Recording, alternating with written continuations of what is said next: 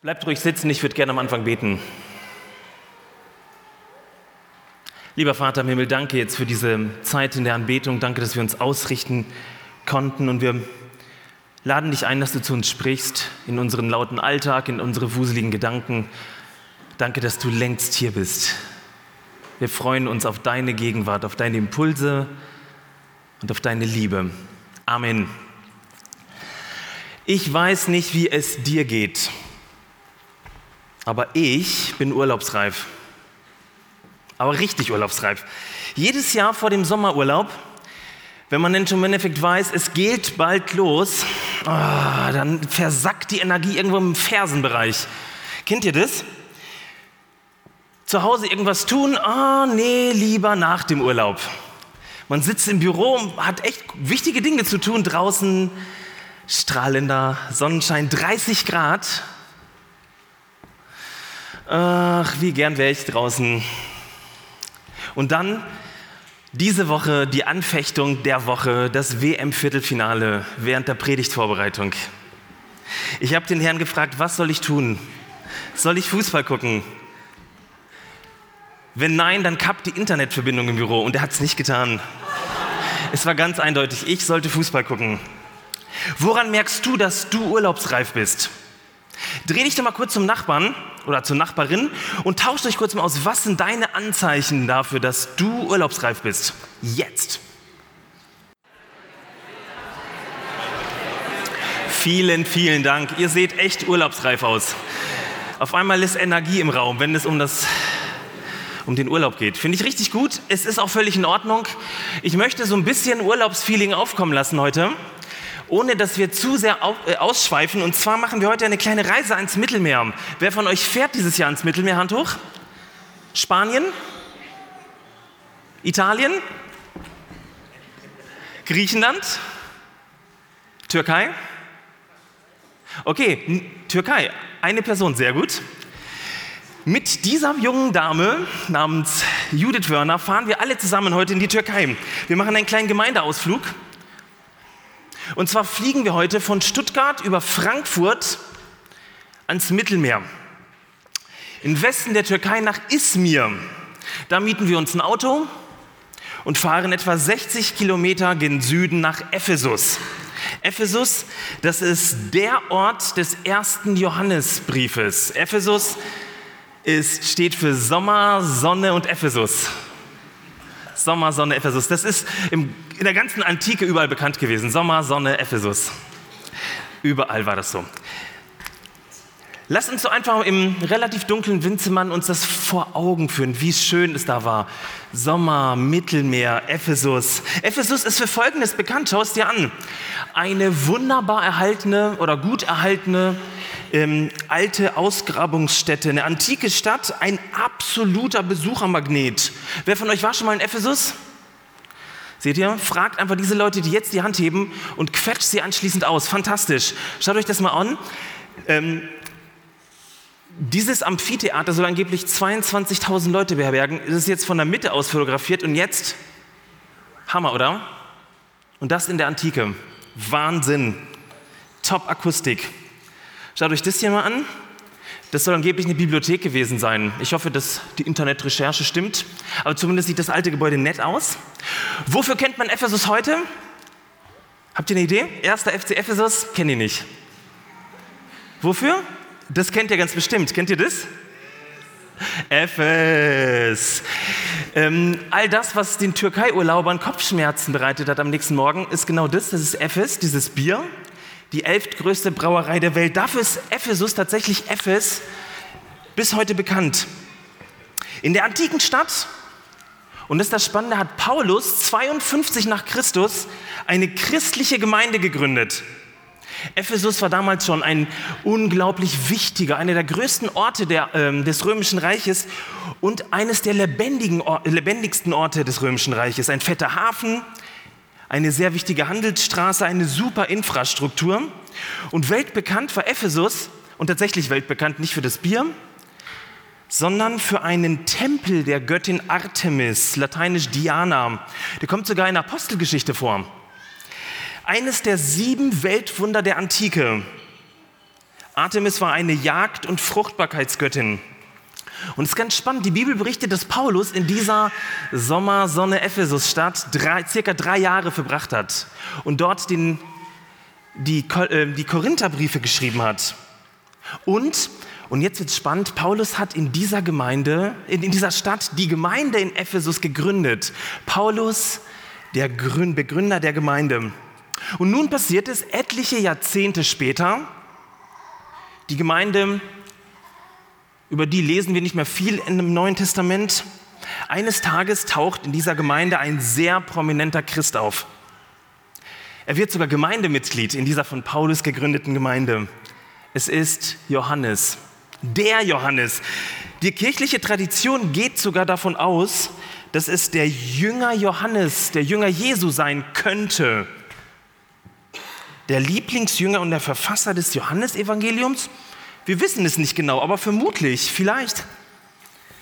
Der Kirchenvater Irenäus, Irenäus ein wunderschöner Name für alle Schwangeren, behaltet den Namen Irenäus im Hinterkopf, hat im zweiten Jahrhundert, äh, Jahrhundert geschrieben, dass Johannes, der Jünger Jesus, in die Gemeinde kam, in die Paulus gegründet hat. Also das ist, scheint die Gemeinde zu sein. So ein Typ wie Johannes prägte natürlich den gesamten Gemeindealltag. Er war ja nicht nur einer von vielen, sondern er hat Jesus live gesehen. Er war die ganze Zeit dabei, hat die Worte im Ohr. Und in dieser sonnigen Urlaubs-Mittelmeergemeinde ist nun alles gut. Hm? Alle genießen ihr Leben und freuen sich über die tollen Worte von Johannes? Nein, überhaupt nicht. Obwohl diese Truppe die besten Voraussetzungen hatte, um eine richtig blühende Gemeinde zu sein, passieren ziemlich viele suboptimale Dinge. Es gibt eine Grüppchenbildung, beschreibt der Johannesbrief. Eine neue Lehre, bekannt als die Gnosis, findet immer mehr Anhänger der Gemeinde, in der Gemeinde. Außerdem gibt es verschiedene Lehrmeinungen innerhalb des Christentums, die immer mehr neue Grüppchen bilden und die sich dann abspalten von der Gemeinde. Die Konsequenz, eine schleichende Spaltung in der Gemeinde. In der Gemeinde, die Paulus gegründet und in der Johannes, der Oberchecker, der Jünger Jesu, der alles live miterlebt hat, der da war und die Gemeinde vielleicht geleitet hat. Das passierte. Wenn das die Gemeinde ist, genau das passierte mitten in der Gemeinde.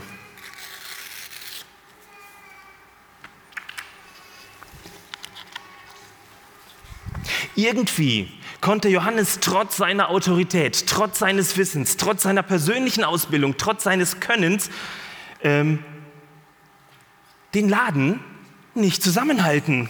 Wie konnte es so weit kommen, Leute? Starke Leiter, charismatische Leiter, strenge Leiter scharen Gemeindemitglieder um sich. Das war damals so und ist bis heute nicht anders. In vielen Gruppen geht es um mehr oder weniger erkennbare individuelle Spaltungstendenzen. Das ist doch überall so, damals auch. Da regen sich Leute in der Gemeinde darüber auf, was hier vorne gepredigt wird zum Beispiel. Sie sehen eklatante Fehler. Wie kann man diesen Schrott predigen, Sonntag für Sonntag? Wie kann man so eine Wischiwaschi-Theologie vermitteln? Das ist schlichtweg falsch, was Johannes und was die anderen Leute in der Gemeinde machen. Andere regen sich vielleicht über die Zustände auf, die so zwischenmenschlich laufen, also das Ethische. Warum unternimmt niemand irgendwas, dass die zusammenwohnen vor der Ehe? In der Gemeinde kann man wohl alles tun, die Leitung billigt sowieso alles. Das grenzt doch an Beliebigkeit. Sobald sich eine Gruppe von Menschen lauthals über die Leitung oder den Einzelnen, Einzelnen äh, aufregt, hat das zur Folge, dass sich immer Leute um sie scharen, immer so ein paar Leute, die das genauso sehen und die genauso meinen, ihr macht es falsch. Das, was da läuft, zerstört die Gemeinde. Hört sofort auf damit. Wisst ihr, und dann entsteht der Klassiker in jeder Gemeinde, der Klassiker in dieser Welt, ein Gegeneinander. Und wisst ihr, was all diese verschiedenen Grüppchen in der Gemeinde bei Johannes in Ephesus, Sommersonne Ephesus 1, eine Sache einziehen. Der Psychologe Eric Byrne hat das 1962 in einem seiner Bücher veröffentlicht. Er würde die Grüppchen in der Gemeinde in Ephesus folgendermaßen beschreiben. Es ist nämlich ihre Grundeinstellung. Sie sagen, ich bin okay. Wir, was wir hier lehren, was wir hier sagen, das ist total in Ordnung. Du, äh, äh, Gemeindeleitung, Johannes, Eric Byrne nennt es die autoritäre Position. Ich bin im Recht, du, mm -mm. du hast keine Ahnung. Und ich lasse dich das spüren. Bei mir steht ein dickes, fettes Plus und bei dir ein schönes, fettes Minus. Wisst ihr, mit dieser Grundeinstellung hat sich die Spaltung in Ephesus langsam entwickelt. Mit dieser Grundeinstellung entwickeln sich Spaltungen immer in unseren Gemeinden bis heute, 2000 Jahre lang. Zuerst hinter vorgehaltener Hand. Da redet man ja nicht mit allen drüber, dass der hier vorne so einen Bockmist verzapft. Ne? Dann in kleinen persönlichen Gesprächen und zum Schluss ganz öffentlich. Wir sind im Recht, ihr im Unrecht. Wir sind drinnen, merkt ihr das? Und ihr seid draußen. Diese Grundeinstellung hatten die Gnostiker. Wir haben dazu in den letzten Sonntagen immer wieder was gehört. Also die Erleuchteten, sie hatten das Wissen auf ihrer Seite. Diese Grundeinstellung hatten auch andere Rechthaber in der Gemeinde. Es gab noch mehrere Gruppierungen. Auch die Rechtgläubigen, die Johannes vertraut haben, haben angefangen, genau so zu argumentieren. Nein, nein, wir sind richtig, ihr seid falsch. Das Ergebnis, ganz eindeutig, die Gespräche wurden immer hitziger. Es gab nur noch die Möglichkeit zu gewinnen oder zu verlieren. Leute, die nicht zu den Grüppchen dazugehören wollten, wurden massiv abgewertet und überredet, sich irgendeiner Gruppe anzuschließen. Hm. Wie haben wohl die restlichen, weniger lauten Gemeindemitglieder darauf reagiert? Habt ihr eine Idee? Wisst ihr, so eine Gemeinde besteht ja nicht nur aus denen, die hier vorne stehen, die irgendwie mehr oder weniger überzeugend Meinung vertreten oder die in Leitungskreise gewählt werden, um zu sagen, so machen wir es. Eric Byrne beschreibt Menschen mit einer depressiven Grundposition. Er nennt sie die Grundposition, ich bin nicht okay, du bist okay. Hier findet man Menschen, die ja, von ihrem Naturell her eher unsicher oder unentschieden sind. Menschen, die eher zweifeln und sich persönlich gar nicht so viel zutrauen. Andere können das viel besser als ich. Kennt ihr das? Natürlich gibt man das in der Öffentlichkeit nicht zu. Aber im Kern glauben die Leute genau das. Ich bin nicht wirklich okay. Ich kann vieles nicht. Ich weiß vieles nicht. Andere können das viel, viel besser. Lass sie entscheiden. Lass sie mal machen. Ich gehe nach dem Gottesdienst schnell nach Hause, dass mich ja niemand anspricht. Und wenn zu solchen Menschen jemand kommt, sich aufstellt und ihnen ziemlich genau sagt, wo der Hase läuft und wie es geht, ja, was machen die dann? Was passiert dann? Ja, aus Angst, aus Respekt schließen sie sich dann solchen lauten Leuten an. Und dann spaltet sich so eine Gemeinde in unterschiedliche Grüppchen. Jede Gruppe spricht sich den Glauben ab. Jede Gruppe wertet die andere ab. Jede Gruppe mehrt Ängste unter den Mitgliedern. Das, was ihr hier seht, ich bin okay, du bist nicht okay und ich bin nicht okay, du bist okay, diese beiden Positionen, die ergänzen sich leider so unheilvoll gut.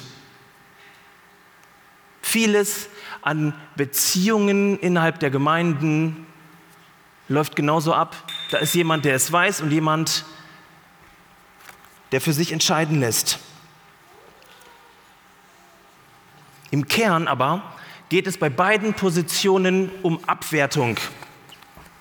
Lasst uns jetzt genau das tun, was Johannes damals tat. Er hat mitten in diese komplexe, sehr ja, zerfahrene Situation, eine Situation, wo tatsächlich ganz vieles kaputt gegangen ist. Ich muss diese Seite für heute Abend nochmal neu ausdrucken. Schrecklich.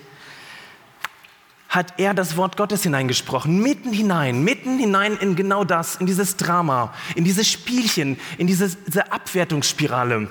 Lasst uns das mal gemeinsam lesen, damit wir das Positive aussprechen und genau hinhören, wie gut das Evangelium ist. Da, Angst nochmal zusätzlich. Da heißt es, Darin hat Gottes Liebe ihr Ziel erreicht, sodass wir dem Tag des Gerichts voller Zuversicht entgegengehen können. Denn wir sind in dieser Welt schon ebenso mit dem Vater verbunden, wie Christus es ist. Wirkliche Liebe ist frei von Angst. Ja, wenn Gottes vollkommene Liebe uns erfüllt, vertreibt sie sogar die Angst.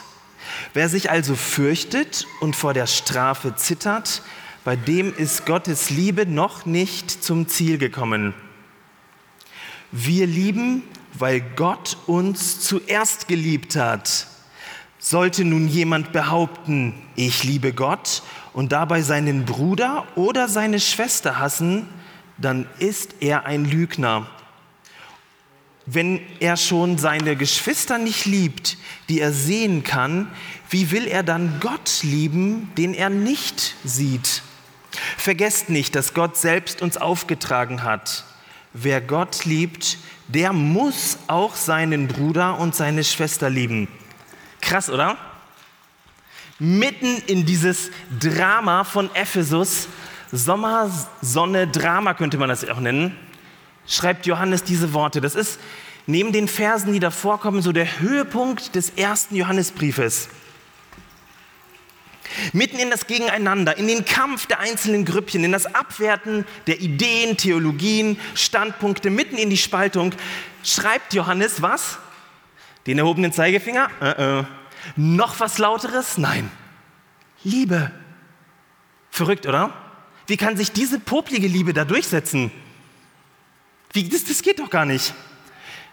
Johannes sagt, ja, das geht, nur so geht es. Bereits im vierten Kapitel hat er mehrere Male davon geschrieben, dass Gott nicht ein Draufhauer ist, dass Gott nicht ein Rechthaber ist, sondern was beschreibt Johannes im vierten Kapitel an mehreren Stellen? Sigi Zimmer hat darüber einen Heimspielgottesdienst gemacht. Gott ist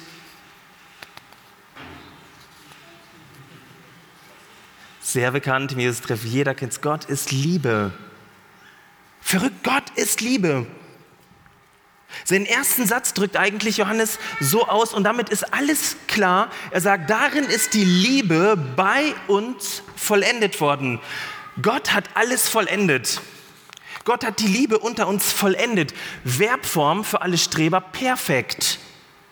Es ist geschehen und bis heute aktuell. Es ist perfekt. Diese Liebe ist perfekt. Gott hat alles perfekt gemacht in dieser Liebe. Mittendrin in den Streit kommt diese Liebe hinein. Die Liebe ist vollendet, auch im Streit. Und jetzt wird spannend. Diese Liebe kommt mitten hinein in diese Spaltungstendenzen, mitten in unser Zerrissensein. Sollen wir, sollen wir nicht? Wem folgen wir eigentlich nach? Macht es denn eigentlich Sinn? In die Fragen hinein. Da drin ist diese Liebe vollendet. Leute, das ist ein maximaler Perspektivwechsel. Merkt ihr von drinnen und draußen, von richtig und falsch und Gewinner und Verlierer, geht es jetzt auf einmal, wups, in Richtung Liebe. Vom Minus zum Plus. Vom Minus zum Plus. Vom Defizit zur Liebe. Hörst du das? Vom Defizit zur Liebe. Wie würden wir in so einer verfahrenen Gemeindesituation reagieren? Ich frage mich das immer wieder. Würde ich anders handeln als die Leute dort? Vermutlich würden wir genauso handeln wie die Christen damals. Wisst ihr, und eigentlich glaube ich das ziemlich, ziemlich sicher, denn die Kirchengeschichte hat uns genau das gelehrt, dass Christen eher so handeln wie die Menschen damals in Ephesus. Die ganzen 1900 Jahre hindurch. Mal eine ordentliche Ansage machen als Gemeindeleitung mal den Leitungshammer schwingen. Uh.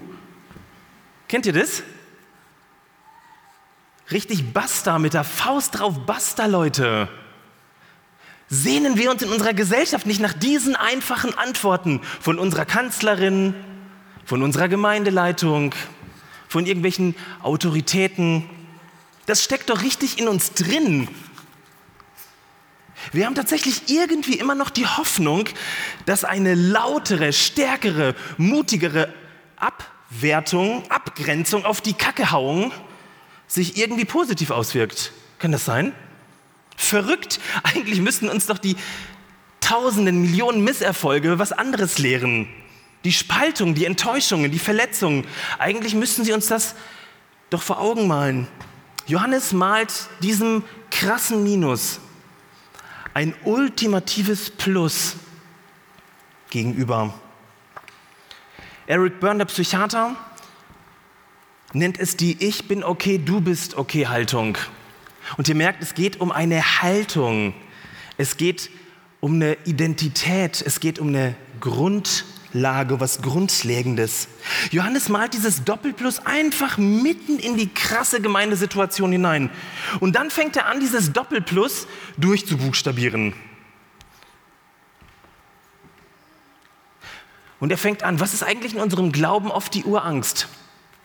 Was lässt uns tatsächlich Gott nicht ganz vertrauen?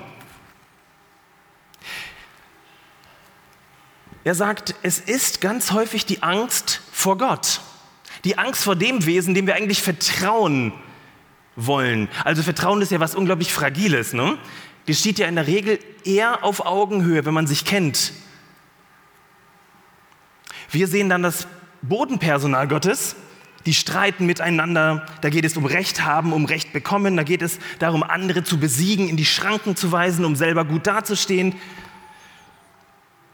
Und in diesen Kämpfen machen Christen ganz unbewusst diesen, diese Übertragung auf Gott und sagen, hm, wenn das Bodenpersonal so ist, wie muss dann der sein, der dieses Bodenpersonal berufen hat? Geht es ihm vielleicht auch nur ums Recht bekommen, Recht haben und doch nicht um das, was irgendwie wie so eine tiefe Sehnsucht in unseren Herzen ist, dieses, die Not der Menschen, die Not dieser Welt und die Bedürfnisse der Menschen. Und dann passiert dieser Gedankensprung, ja, was passiert denn eines Tages, wenn die Bibel so oft von diesem Gericht Gottes spricht? Dann zitiert er uns vor der versammelten Mannschaft der Welt und geht mal alles durch, schön jeder Tag. Bäm, hier falsch, da falsch, da was gesehen, was du nicht sehen solltest, da was gesagt, hier was nicht gesagt, was wichtig wäre. Könnt ihr euch vorstellen, dass dieses Gottesbild, dass man Gott misstraut, bis heute auch eines der Grundübel in unserem Glauben ist? Und vielleicht sogar bei dir? Ein Grundübel, das Misstrauen sät. Johannes meint, wenn du Gott wirklich begegnet bist, und er meint es, weil als jemand, der Jesus live jahrelang begleitet hat, dann musst du niemals Angst vor ihm haben. Niemals. Wenn es was über Gott zu wissen gibt, dann, dass du keine Angst vor ihm haben musst. Ist das nicht unfassbar? Egal, wer du bist, egal was du tust, egal was du getan hast. Gott ist hundertprozentige Liebe. Gott ist hundertprozentig gut. Und jetzt die Übertragung auch im Gericht. Verrückt, oder? Auch in der Spaltung, auch im Streit. An diesem Doppelplus der Liebe kann niemand und nichts etwas ändern. Wow. Merkt ihr, wie sich die Situation so ein bisschen löst? Diese Spannung der Gemeinde und dann dieses krasse Doppelplus der Liebe. Drei Aussagen macht Johannes dazu im Text. Gott hat seine Liebe bereits vollendet. Ich habe das eben gesagt. Es ist geschehen. Perfekt. Du kannst morgens aufwachen und sagen, wow, perfekt, ein perfekter Tag der Liebe. Johannes schreibt weiter, in dieser Welt sind wir mit Gott genauso verbunden, wie Jesus es war. Das glauben wir nicht, ne? Steht dort, könnt ihr nachlesen. Verrückt. So einen Glauben haben wir, so eine Beziehung zu Gott haben wir. Wir sind genauso mit Gott verbunden, wie Jesus es auf Erden war. Und dann kommt etwas ganz Krasses, eine ganz steile Aussage. Gott hat uns zuerst geliebt. Für Johannes ist genau das die Mitte unseres Glaubens, das Zentrum. Mehr geht nicht. Diese gute Nachricht treibt die Angst aus, die lockert die Situation, die nimmt uns die Befürchtung, wir können nicht genügen oder andere machen hier ganz riesen Bockmist und ich muss die Welt retten, ich muss, ich muss das richtig machen, sonst fällt alles auseinander. Leute, so ist Liebe. Sie ist da. Sie ist bereits geschehen. Wir sind verbunden mit Gott. Lasst uns das nochmal gemeinsam einatmen. Das tut so gut, sowas zu hören. Und dann die Bedenken und diese Furcht ausatmen. Wir sind verbunden mit Gott. Wir sind zutiefst geliebt. Egal, was du mitbringst. Heute Morgen dein Tag. Du bist genau richtig. Das ist der Grund, diese Liebe ist der Grund, warum Jesus seine ganzen Gegner eben nicht mundtot gemacht hat. Verrückt, ne? Lest dir die Passionsgeschichte durch, sein Leben. Er hat niemanden mundtot gemacht. Er ist niemand über den Mund gefahren. Das ist leider auch der Grund, warum so viel Unrecht, so viel Minus von Gott in dieser Welt zugelassen wird. Ja, aber warum Gott das auch wahrscheinlich zulassen muss? Weil er niemanden zur Liebe, zu diesem Plus zwingen kann und zwingen will. Und trotzdem ist nach Johannes diese Liebe so stark, dass sie für eine ganze Ewigkeit Bestand hat. Mit dieser Liebe hat er tatsächlich alles überwunden.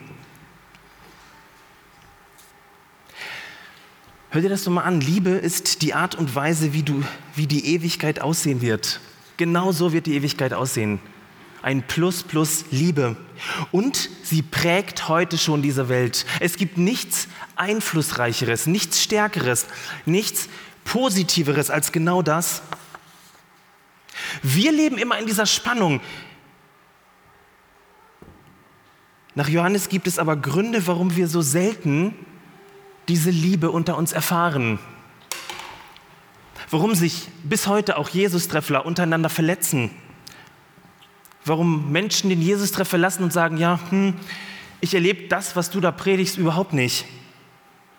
Denn nach Johannes geht es wirklich um diesen Fokus. Die Liebe ist da. Wie oft betrachtest du sie? Wie oft ist sie Gegenstand deines Glaubens. Spiritualität ist mehr als sonntags in den Gottesdienst zu gehen. Es ist gut, es ist fantastisch, schön, dass ihr da seid. Aber wie viel Raum gibst du dem in deinem Alltag?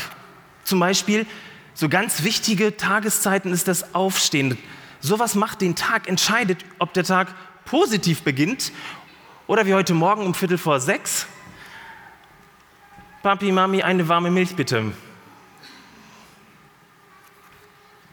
Spiritualität bedeutet, sich genau solche Sätze aus der Bibel vorzunehmen und sie einzuatmen, sie auf sich wirken zu lassen, sie durchzubuchstabieren im Streit, in der Krise oder einfach nur im Alltag. Nach Johannes geht es um eine Fokussierung in einem lebenslangen Prozess. Ich habe vor etlichen Jahren an einem Gottesdienst mitgewirkt Gottesdienst, Predigt, Abendmahl und habe da mitgekriegt, wie so eine junge Dame einfach nicht zum Abendmahl kommen wollte. Passiert immer, ist ihre absolute Freiheit. Und irgendwie hatte ich den Impuls, sie nach dem Gottesdienst darauf anzusprechen. Und zwar gar nicht so nach dem Motto, wie konntest du? Sondern ich habe einfach gefragt, ist irgendwas, möchtest du über irgendwas reden? Ja, da war tatsächlich was. Wir kamen so ins Gespräch, ich habe dann schnell meine Frau dazu geholt, dass wir uns zu dritt unterhalten konnten. Und dann im Gespräch packte sie aus, eigentlich glaubt sie nicht, dass sie gut genug ist vor Gott. Deswegen kann sie am Abendmahl gar nicht teilnehmen. Eigentlich hat sie Angst vor Gott. Sie müsste so vieles ändern. Sie ist an so vielen Stellen so wenig perfekt, so weit entfernt von diesem Ideal. Die ist unwürdig, defizitär, sie bekommt ihr Leben nicht auf die Reihe. Ist denn dann die typische Frage, wie kann Gott das gut finden? Krass, oder? Warum sollte er Gemeinschaft mit mir haben, fragte sie. Wisst ihr, es gibt Situationen im Leben, da steckt dieses Minus plus. Ich bin nicht okay, du bist okay, so in uns drin. Nicht würdig, nicht glauben, dass Gott es wirklich gut mit mir meint, dass er mit deinem Leben ans Ziel kommt. Wie begegnet man so einer Haltung nach Johannes? Johannes sagt nur mit der Haltung der Liebe. Gott hat dich zuerst geliebt. Wir haben darüber gesprochen, was es bedeutet, geliebt zu sein. Dass geliebt eigentlich was Passives ist. Und dass ich nichts dazu beitragen kann, geliebt zu sein. Dass dieses Geliebtsein vor meiner Geburt schon stattgefunden hat. Das ist verrückt, oder? Dass ich gewollt bin, dass ich für Gott okay bin. Und dann passiert echt ein Wunder. Wir haben zusammen Abendmahl gefeiert, zu dritt. Also das zweite Abendmahl an diesem Tag. Das war so schön, wenn jemand tatsächlich Liebe zulässt eines Gottes, der höchstes Interesse an dir hat. Und genau das brauchen wir im Jesus-Treff. Momente, um darauf hinzuweisen, um zu gucken, ich erlebe, dass ich okay bin. wir fokussieren das Doppelplus. Wir brauchen diesen Zuspruch. Deswegen reden wir Prediger uns sonntags immer den Mund fusselig, um euch das Evangelium zu bringen. Nicht zu erzählen, was alles noch defizitär ist in unserem Leben, in unserer Gemeinde, sondern ganz im Gegenteil, dass Gott uns feiert, weil er uns liebt.